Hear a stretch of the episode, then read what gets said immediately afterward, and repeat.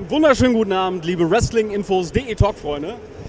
Heute aus einer ungewohnten Kulisse. Wir sind nämlich heute auf der Gamescom und ich habe hier eine wahre Wrestling-Legende neben mir. Den Fallen Angel Christopher Daniels. How are you today? I'm doing great, Marco. Thanks for having me on the show. I have to thank you for having us. You look Okay. fantastic. Oh, thank you very much, man. So, um, I know for a fact you've been wrestled, uh, you have wrestled in Germany, but it's been a while, so Yeah, I haven't been in Germany for a couple years. Uh, you know, the pandemic certainly put a halt to a lot of the international travel for some of the best wrestling.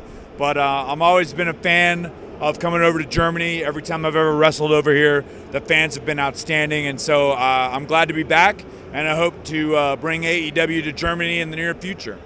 Yeah, for sure. We hope so too. So, um, of course, um, we are here to talk about AEW Fight Forever. Yep. Um, I know you aren't the biggest gamer, but um, did you had a chance to play the game already? Yeah, I've seen a lot of the the current gameplay. It looks really cool. Uh, I'm real happy that uh, AEW has already put in motion their first video game. So I'm looking forward to it being released to the fans. Uh, I know there's a huge crossover between wrestling fans and video game fans, and I'm looking forward to see uh, what uh, how our game is received by the the world. Yeah, for sure. So, um, a few moments ago, we had the chance to talk to Dave, the producer of the game. Okay. Lo- lovely man. So he showed us all the things like um, the arcade games.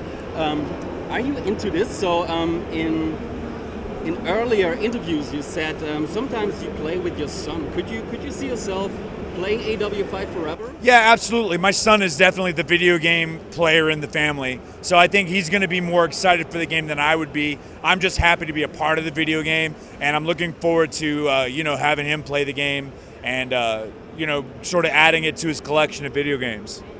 And also, we fans are very happy to have you um, have your comeback in wrestling video games. Oh, thank you. I guess it's been since, since 2009. Yeah, when when the Impact video game came out, I was a part of that. Um, and uh, yeah, thank you very much. Thanks very much. And uh, I'm looking forward to being a part of AEW Fight Forever. So uh, it'll be fun. Awesome. Um, we also heard you have um, some matches going on here. Can you tell me something? Um, well, we're just gonna do uh, some exhibition matches. Um, we've got a small, like a mini tournament happening. Um, tomorrow we'll have uh, two matches, and then the winners of those matches will wrestle on Friday.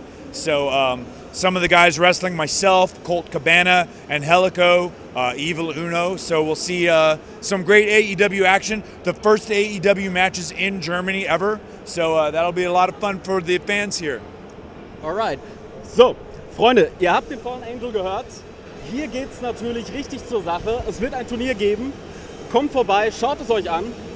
Chris, thank you for having us. Thank you for taking the time. My pleasure, man. And I hope you have a great time in Germany. Thanks very much, man. I appreciate it. And thank you to the German fans. I appreciate all your support. AEW appreciates your support, and we're looking forward to coming and seeing you live and in person. That's it.